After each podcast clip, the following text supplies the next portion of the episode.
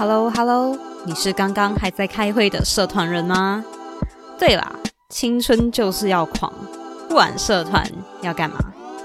可是这个年代，你洗澡再快也比不上 Twitter 更新的快诶。诶，谁说狂和努力非得是痛苦的？谁说最硬的产业知识在社团里用不到？谁说职场技能不能带进校园里？谁说带好学生团队只要会骂人就好？牧羊少年的奇幻之旅当中曾经说过，当你真心渴望某样东西时，整个宇宙都会联合起来帮助你完成。这里是牧羊人的碎碎念，青少年社团人的软技能与个人成长补充站。你的青春，你来定义。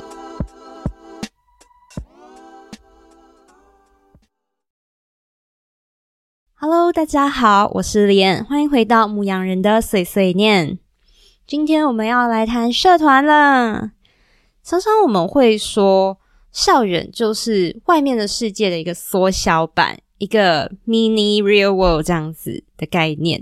然后每个人在学生时期参加社团的原因也有很多啦，有一些人是交朋友，有一些人是跟朋友一起参加。有的人是被逼，或者是去打发时间啊。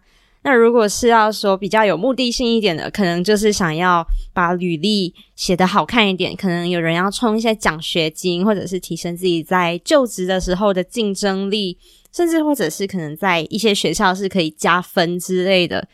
那这样子来说的话，社团到底有没有意义呢？如果现在我们直接去 Google 那边打。哦，参加社团的好处，或者是参加社团到底有没有用，马上就会出非常多几乎一模一样的文章在那边讲。哦，社团可以帮你怎么样怎么样，学习到团队合作，学习到沟通能力，然后还有拓展人脉，很多啦。这些东西我们在以前写议论文的时候，应该就已经会写了。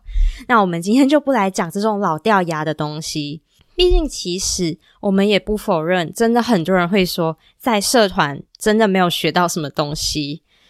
然后也有一些人会觉得说，其实学生时期在社团学的东西，并没有太大的实际用处，因为在工作后可能很快就学到，或者是跟自己后来工作的领域并没有实际的关联，或者是说，可能在求职方面可能也没有太大的影响力，因为。除非是说第一份工作，或者是一些雇主可能在履历上也没有非常看重这个社团的部分，然后也有一些人会说是在社团，尤其是中学时期学的东西其实是很皮毛，因为指导的往往是学长姐，然后他们也只是学生而已，并没有办法非常深入的指导一些比较专业的技能。社团人听到这边可能拳头已经硬了。但是呢，就也不否认，确实有很多人是在可能毕业或者是就业之后，发现，诶，社团里面学到的东西，可能跟他们的生活真的没有太大的相关性。但是今天我想要谈谈我自己和社团的关系，那我们就先回到今天的主题：社团只是加加酒吗？如果要让我来。给这个问题一个非常简洁的答案的话，我会说是社团就是加加酒，就像在开头的时候提到那一句，学校是外面世界的缩小版。可是如果说它只是加加酒，就代表它没有意义吗？其实恰好是相反。我觉得校园作为外面的世界的一个缩影。它就是社团存在的重点之一，因为它其实是一个相对于外面的世界相对友善、安全的环境。比方说，你今天你可能想要去做一个专案，想要办一场活动，或者是其他的计划，你可能会有师长或者是伙伴的建议，在很多方面，其实你就有更高的试错成本。而且你可能需要的成本也比较低，比方说今天你想办一场活动，那如果你去到的是 real world 的部分，那你可能就会需要去找 sponsor，你可能需要找场地，可是如果今天你是在校园的话，你就相对拥有更容易取得这个场地资源的方式。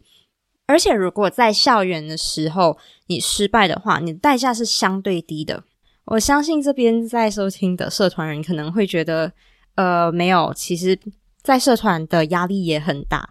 可是说真的，在校园学生社团的话，如果今天啦，今天你一个 project 失败了的话，你的代价是相对低的。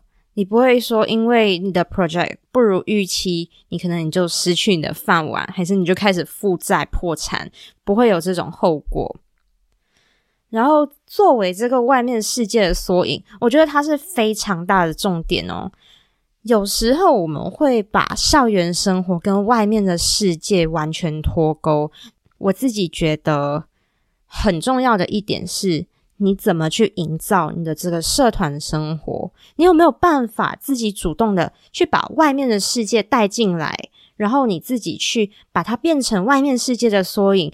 去当做你在进入 real world 之前的一个，像是一个模拟体验，然后你就可以在这个时候去寻找自己的方向，你喜欢什么，不喜欢什么，就好像你今天去到一个有非常多房间的走廊，然后你一道一道门打开，嗯，里面是什么？你可能不用说非常深入的去踏入一个完全专业的领域。然后你甚至不需要非常专精那一个领域的知识，你可以先碰碰皮毛，看看自己喜不喜欢。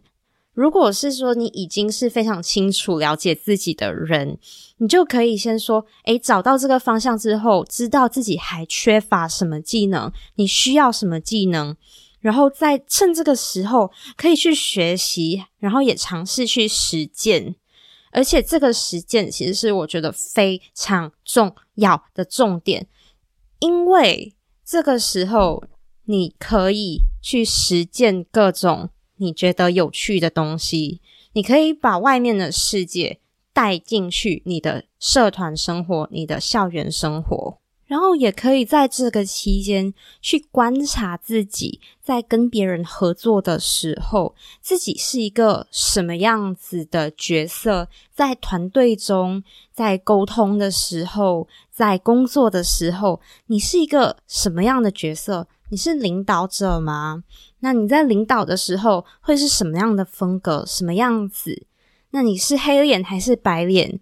那你这样子的做事风格有没有什么弱点，或者是有什么优势，都可以在这些时候先观察一下自己到底是一个什么样子的人，也可以在这个时候就去反思自己到底适合什么样的工作模式，或者是什么样子的方向。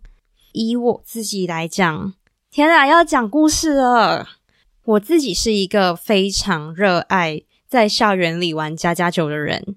当中就不乏一些蠢事，也不只是社团，是各种各样奇奇怪怪的尝试。比方说，像现在的这个 podcast，它当初就是我高中毕业后，因为封城了，没有事情做，就随便开始哦，就来录音吧。这样子的一件事情，就是把各种在外面看到的东西都搬进来自己的生活当中试试看。然后在网上看到诶新奇有趣的东西，也试试看，全都可以搬进这个缩小版的世界来做一个小规模的尝试。而且不要小看这个所谓小规模的尝试哦，在未来生涯的选择上面，其实如果有多一些反思的话，是可以有非常重大的影响，也可以让你知道自己可以把什么东西删掉。或者是，如果要达成某个目标，自己还需要一些什么东西？尤其是在高中的时候，因为像在大学的话，有很多时候学生是可以去到外面的世界，我们可能有实习或者是有参访的机会。可是，在中学的话，其实就比较少这样子可以自己主动去到外面的世界看看的机会。可是，在中学。很好的部分就是可以自己把一些东西拿进来实验看看。很多时候没有人教，可是就可以自己都玩玩看，做错也没有关系。我就想到一些以前做过的算是蠢事的一些蛮有趣的事情，就是在我大概初中刚升上高中，大概是十五六岁的时候吧。那时候应该是第一次接触到文创产业这样子的一个概念，然后就觉得，诶，我好像有一点喜欢，我自己也蛮喜欢美术啊、设计之类的。身边的朋友非常多，美术大大，真的超强。然后那时候就想说，诶，不然我们来做一套自己的原创笔记本。然后我们那时候就真的。就是一群小朋友，好像在做家家酒的创业版家家酒，然后我们真的就有安排了很多很细的职位啊什么。可是那时候我们还没有学过簿记，我们真的是连记账都不会。然后我们那时候就这样子随便懵懵懂懂，大概大概写一些数字啊，工作的分配啊，然后甚至还讲说每一个季度都要出一个新的系列。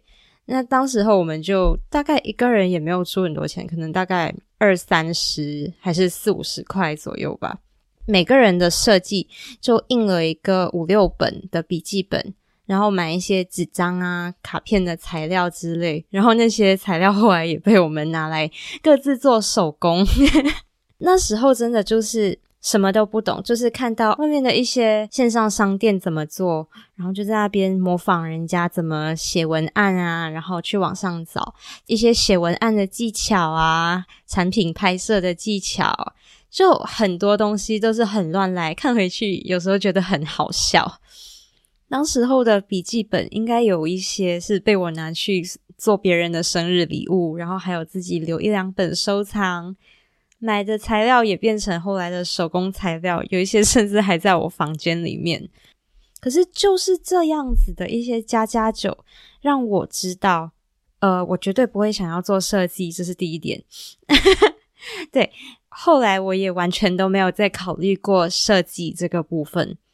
就算到现在，商业的东西我还是懵懵懂懂，可是至少它让我知道。我是不是喜欢设计？我擅长这个东西吗？我做的时候开心吗？如果这个东西它变成工作之后，我还有办法享受它吗？还有自己的工作模式，或者是在团队当中的角色，有时候想回去也觉得那些加加酒真的是做的非常的认真，开会的时数应该加起来应该也有十几二十个小时。嗯，当中有不少的干，真的超感恩。当时候有一群朋友，呃，也这么疯狂的喜欢玩家家酒，还蛮还蛮有趣的。然后另一个我想分享的成年蠢事，算蠢事，可是我自己想起来，我觉得还蛮好玩的一次，是在高中的时候有一次。社团招生，那时候我应该是刚刚接触 branding 品牌行销这样子的概念。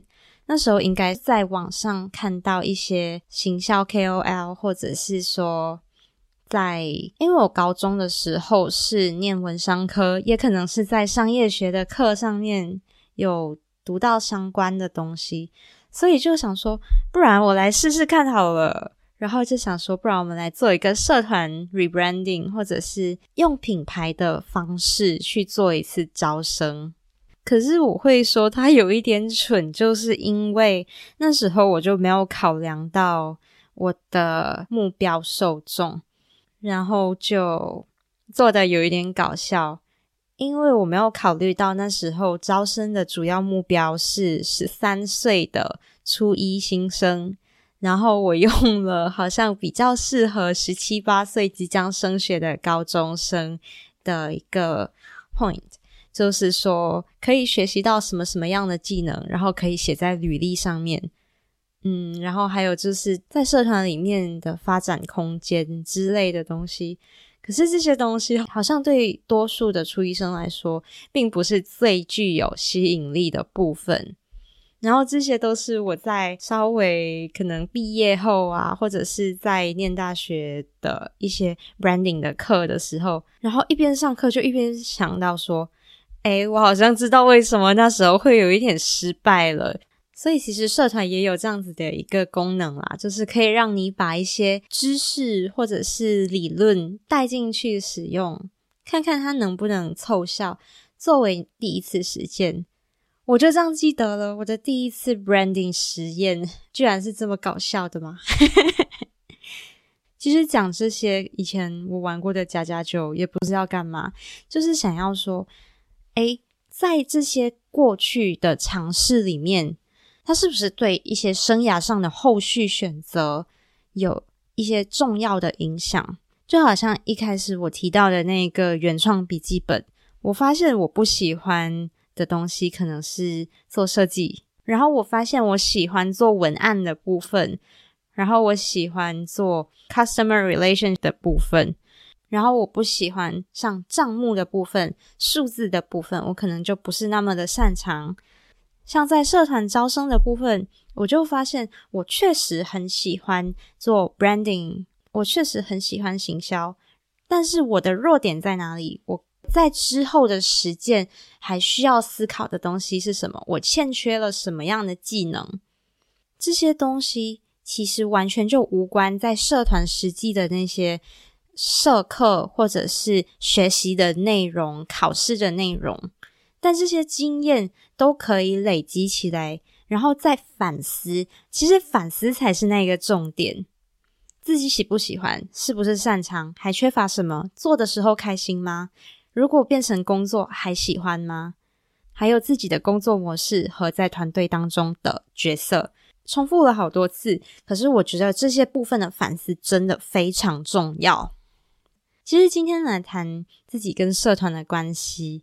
也是想要说一下，就是这个牧羊人的碎碎念最近的一些更动。就如果是比较熟悉，之前都有在听牧羊人的碎碎念的老朋友们，可能就会有发现，最近我们的 intro 改掉了，然后也直接的强调，就是在青少年跟社团人的部分。其实这个东西我思考了很久。像刚刚提到的这个 podcast 最早开始的时候，其实还真的没有太明确的定位，就真的只是一个类似于记录生活的打发时间的东西。可是最近我就开始发现，说一些自己真的真的想要专注传达的一些理念和想法。毕竟当时候真的就是高中才刚刚毕业。然后什么事情都还蛮懵的。上大学之后，常常会有一种诶脑袋炸开的感觉。然后有时候也会在上课，尤其是一些像 branding 的课，刚刚提到的，就会有一种啊，之前应该要这样做哦，这个是我缺乏的东西，这样子的想法，就是一个脑袋炸开的瞬间，好不好？我就有思考了蛮久，就是自己到底想要做什么东西。之后就是到大二的暑假，就是今年六月到八月、六月到九月这样子的时期。其实当时候我就有去到了我的高中母校，去给我以前参加的社团的学弟妹讲课。有一次是算是帮朋友代课。然后另一次的话，就是我说，既然教材我已经准备了，你们这边要不要也来上一次？就一次是分校，一次是总校这样子。然后在代课的时候，那时候跟他们讲的是一些非常表层的设计思考，然后专案管理，嗯，不是我的专业，我自己现在也还在 Learn and Learning 上面啃，然后还有内容策展的部分。如果想一下，一般上我们都会觉得这些东西对于初中生、高中生可能还好，对于初中生可能真的太深。可是当时候讲了两次的同样的课，当这些概念能够用浅白的方式被拆解，然后让他们变成一个。中学生可以理解的东西的时候，会发现其实这些东西是可以在中学的校园里面使用，而且在课堂结束之后，因为我也有就是放个线上的反馈单，请同学帮忙填这样子。不出我所料，是真的有非常多的中学生，其实想要学习那些我们以为专属于大人的东西，或者是说没有人想到要教中学生的东西，像 personal branding，或者是说团队的管理、团队沟通这些东西，其实他们也非常想要学习。为什么我说不出我所料？因为我在念中学的时候，我也很想学习这些东西。当时候都是靠一些网上的贴文啊，或者是一些线上课程，或者是书本之类的在学。可是如果当时候也有人可以用更简化、更加适合中学生的方式，让我更容易的学习的话，我其实真的会觉得超棒、超级喜欢。因为有时候职场。的概念不一定可以完完全全的直接带进校园里面，像是刚才提到的那个招生活动，我当时候我除了 branding，我好像还带了就是企业招聘的一些手法，可是这些东西不一定可以直接转译为校园里面可以使用的方式，它需要一些调整，在绝大多数的时候，真的不可以照搬。像是我最近听到还蛮有趣的一个说法吧，因为我最近有在修一门 media business 的课，然后在课上我们的讲师就有提到一个概念，就是说每一个专业术语可以影响着一个人的权利。怎么说呢？很多人其实在看报纸的时候是不看财经版，然后像政府每年颁发财政预算案的时候。有多少人是可以看得懂的呢？